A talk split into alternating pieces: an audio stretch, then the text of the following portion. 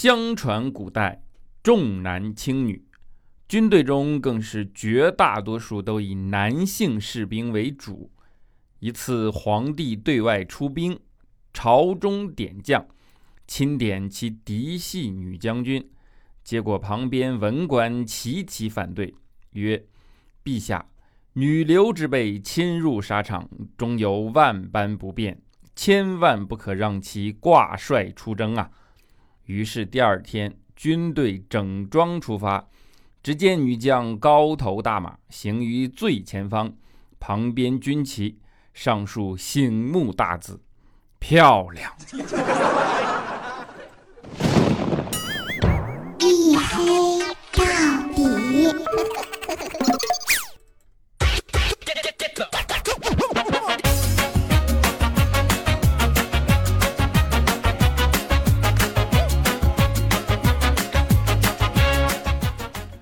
各位，欢迎收听啊！这里是大型不奇幻、不悬疑、不科普、不励志、不时尚、不青春，唯独认真搞笑的娱乐脱口秀节目《一黑到底》，拯救不快乐。我是你们的隐身狗六哥小黑。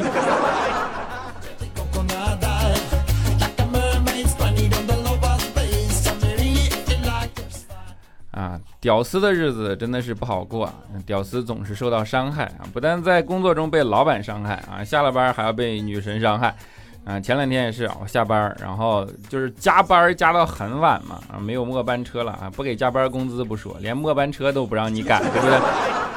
下班在那儿等啊，等公交车，但是我就不确定嘛，因为末班车的时间已经过去快十分钟了，但是呢，我又看见那儿站一个女的也在那儿等。于是我就问他啊，我说车还有没有？他特别肯定的告诉我说有，还没到。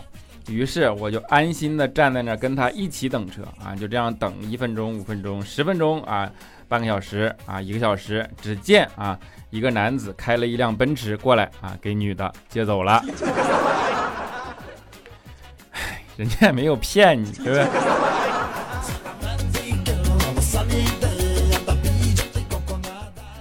就是有的时候你真的是心累，尤其碰到这种事情，当生活的压力与这种事情的心理压力纠结在一起的时候，你就整个人会觉得特别的累，甚至会产生自我怀疑。这个时候呢，你是需要进行一些自我激励的。那比如说，如果你真的觉得累了，不行了，这个时候呢，你就去人行横道上走一走，这样你就会又变成一个行人。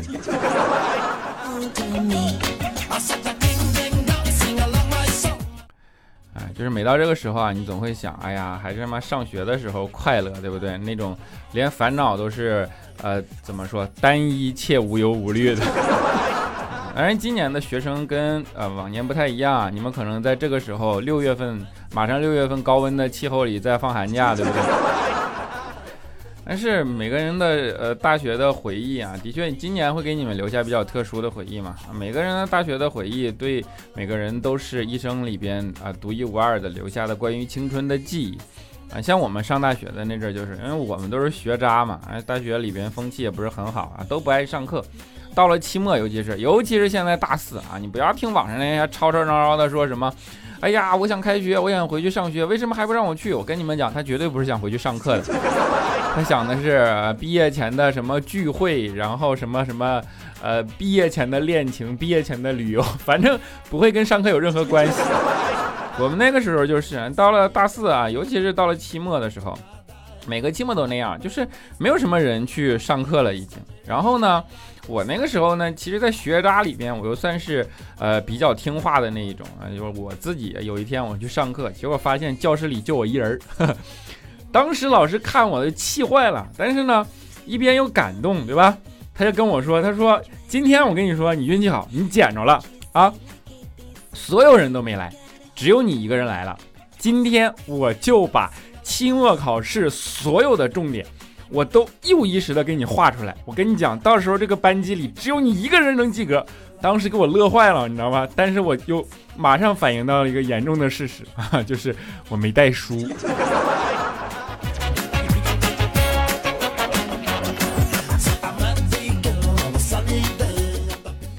我说学渣，但是学渣其实也不完全都是你大家常规意义上理解的那种。学渣，学渣有的时候也只是贪玩，不一定代表学习不好，对吧？我跟你讲，我上学的时候，我其实是个贪玩的人，我特别爱打游戏啊，买装备。但是我跟你们说，我买装备的钱全都是他妈靠奖学金拿来的。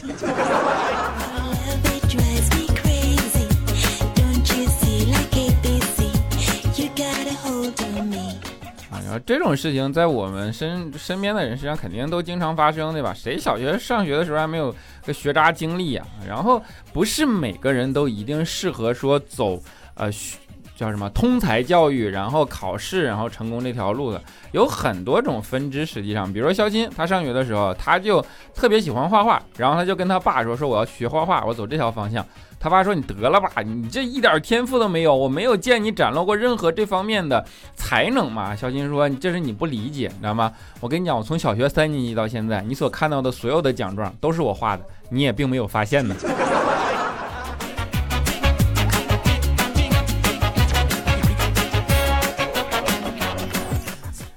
啊，还有就是上课啊，学渣有个通用的东西，就是上课看课外书，对吧？我们那阵儿就是有一次我上化学课。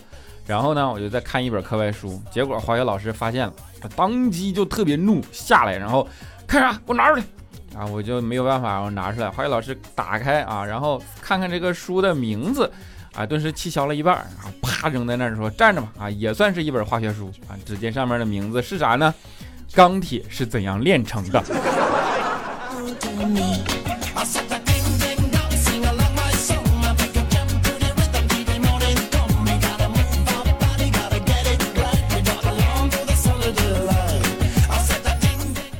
我跟你讲，当时的老师啊，其实跟学生会中间达成一种呃，怎么说呢，比较微妙的默契，你知道吗？老师对学生其实叫道高一尺，魔高一丈啊。老高师对学生其实也有很多种方法。当时我记得挺呃印象深刻的数学老师，他会跟你特别关心同学，比如说你上课，他会问你说：“哎呀，同学们上课都挺累的吧？”这样吧。老上数学多没意思呀，我给大家讲一个《西游记》里的故事，放松一下好不好啊？于是大家马上打起精神来，对吧？老师就开始说说，话说啊，师徒一行西去取经啊，被白骨精盯上了。于是呢，孙悟空要去给师傅找吃的嘛，这样他就在用地上用金箍棒画了一个圈儿。哎，现在已知这个圈儿的半径两米，请问它的面积是多少？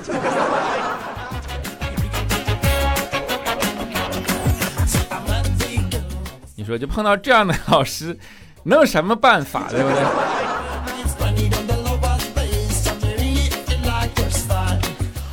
啊，当然啊，这上学的时候呢，大家还会对另一种事情憧憬、懵懂啊，比如说就是恋爱啊，想找人搞对象啊，然后要不然呢，你就觉得自己没有朋友。我跟你讲啊，就是在这一方面的人，凡是呃你觉得没有朋友的屌丝啊，没有什么朋友的，我这这是个最好的办法，你就去找一个你喜欢的人表白，这样他就会主动提出跟你说说还是做朋友吧。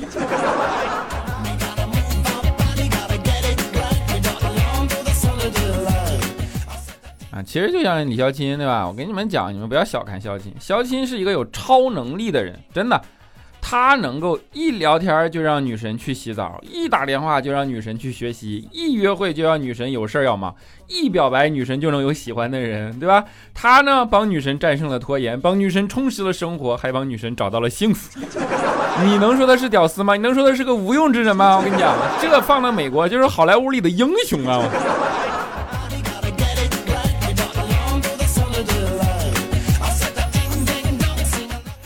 小金跟女神聊天，经常碰到的场景就是嗨，女神没办法回个嗨。小金说吃了吗？女神只能学他说吃了吗？小金说你学我。女神不爱搭理他，跟他一起说你学我。小金说我爱你。女神说啊，我刚吃过了。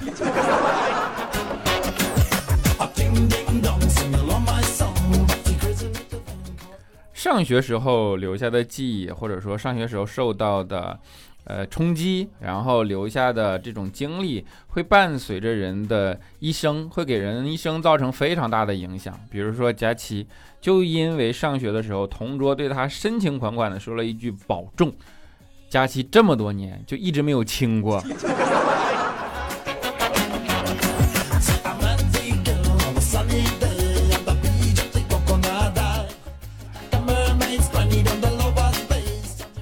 当然。开玩笑的，佳琪在我们心目中啊，至少也算半个女神嘛，对吧？你们另一半是什么？另一半是精病。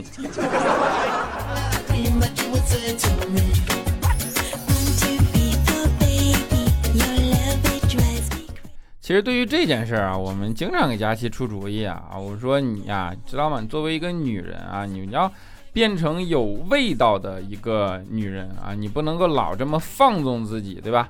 啊，佳琪听了之后也特别的怎么说受用，然后并且按照我们说的去做啊。但是几天之后呢，我们受不了啊，我就跟佳琪说说，女人有味道啊啊，不是说让你吃榴莲的意思。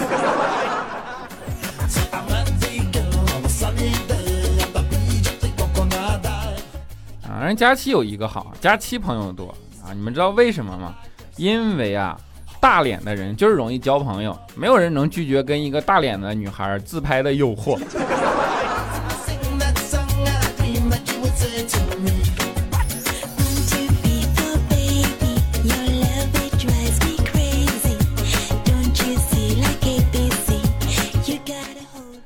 当然啊，我们得说当然啊，就是自拍这件事情，我觉得在现在的这个社会里已经被有点过度开发了。就每个人都都在那儿要求自拍，然后每个人都想找自拍神器啊，什么一天他们就是啊，老在那儿问说有什么什么自拍好、特别效果好的东西推荐吗？后来我们想了想，说自拍效果好的东西啊，这也实在没有什么嗯别的东西选择了，就就板砖吧。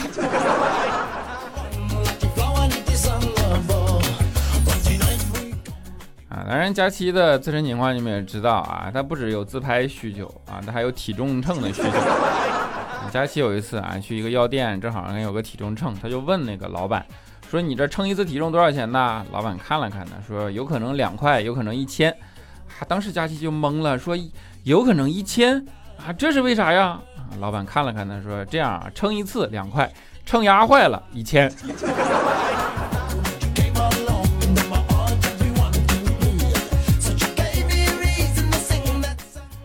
这就是女人，对吧？有时候自欺欺人啊。女人统一的特点啊，不管是小姑娘还是呃结了婚的女的啊，统一的特点爱逛街嘛。但是这件事情上就能够充分体会出女人跟男人的不一样。你们知道吗？在女人眼里，店可能分为包包的店、衣服的店，还有什么时装的店、正装的店，对吧？然后高档的店、低档的店，然后是呃什么给自己买衣服的店和朋友逛闺蜜的一起。闺蜜一起逛街的店，但男人眼里不一样。男人眼里店只有两种，一种是有凳子的店，一种是没有凳子。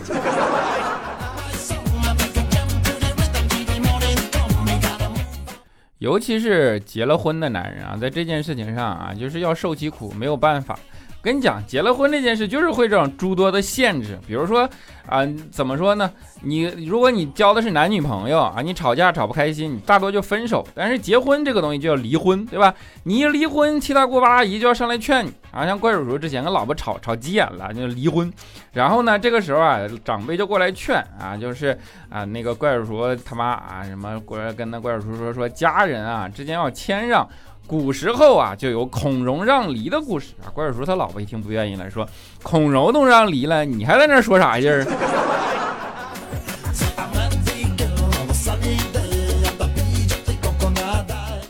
老一辈人的确思路有他固有的思路，对吧？那个，嗯，比如说啊，前段时间那个看那个什么。电视啊，什么鬼片啊，上面那种人会在那大喊说：“我打得你形神俱灭，魂飞魄散，让你永世不得超生。”啊，这时候如果老一辈的在那一抬眼啊，就受过计划生育教育的说：“我的天哪，这超生啊，惩罚这么严重吗？”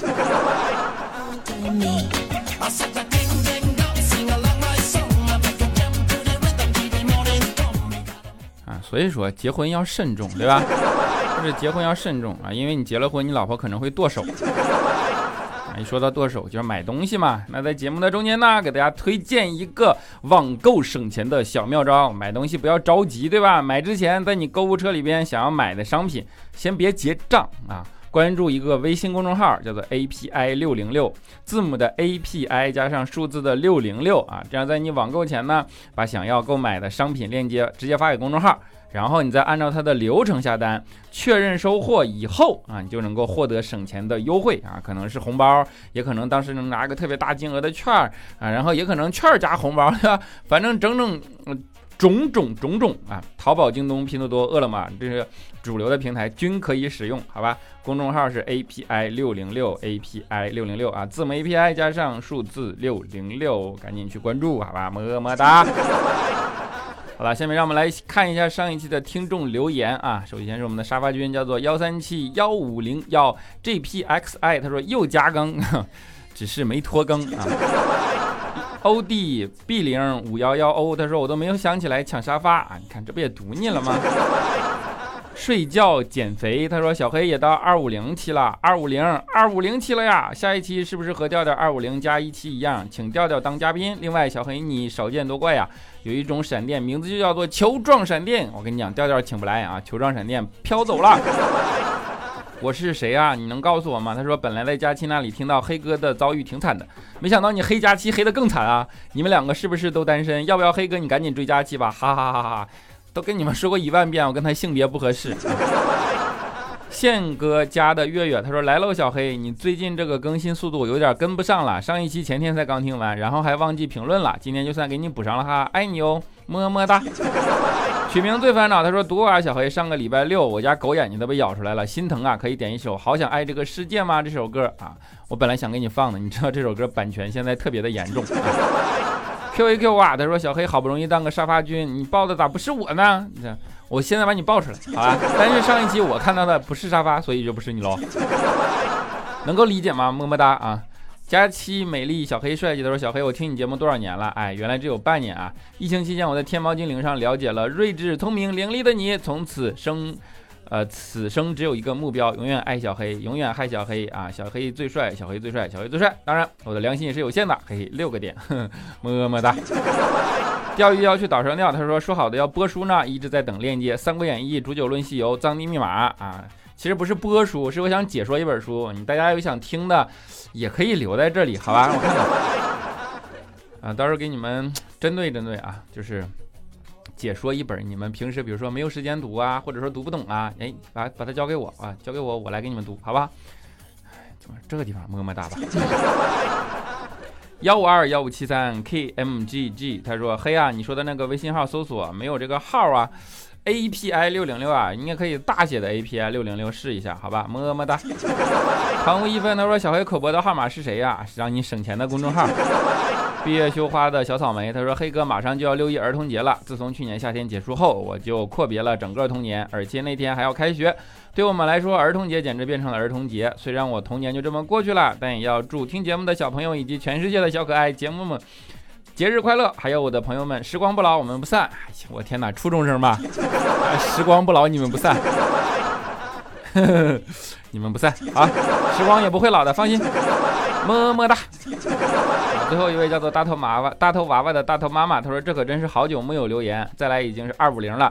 小黑黑有没有想我了呀？最近忽而三十度，忽而十三度的天气，真是让人惶恐啊，生怕感冒被隔离，快来个么么哒安慰一下吧啊，这怎么的问题？好吧，么么哒。好了啊，在节目的最后啊，给大家带来一首王凡瑞的《鼓楼先生》啊，我不确定我有没有在之前的节目里放过这首歌啊，但是今天呢，就是觉得好听，好吧，希望你们呢能够喜欢，我们下期节目不见不散，拜拜。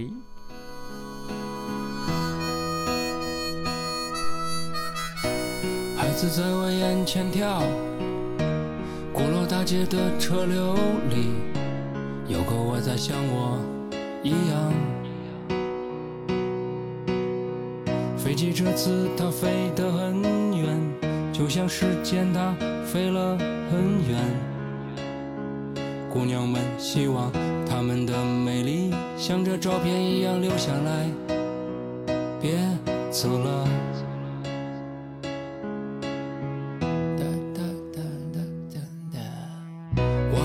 这个城市里像往常一样看着鼓楼大街。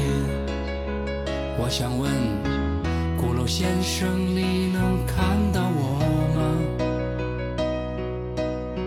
孩子在我眼前跳着鼓楼大街的车流里。我不知道还有谁像我一样还有谁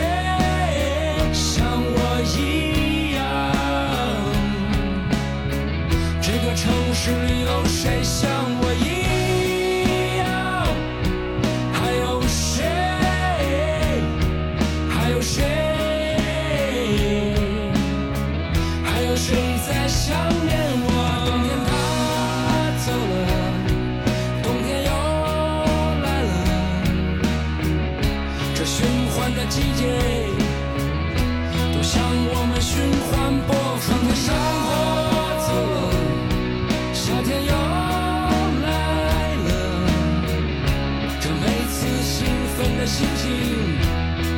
这循环播放的季节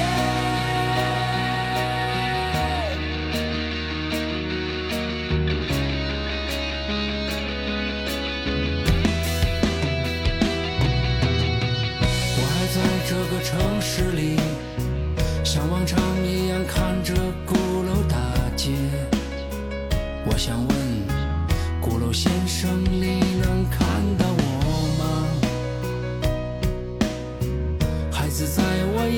天跳着鼓楼大街的车流里我不知道还有谁像我一样还有谁像我一样。这个城市有谁像我一样？还有谁？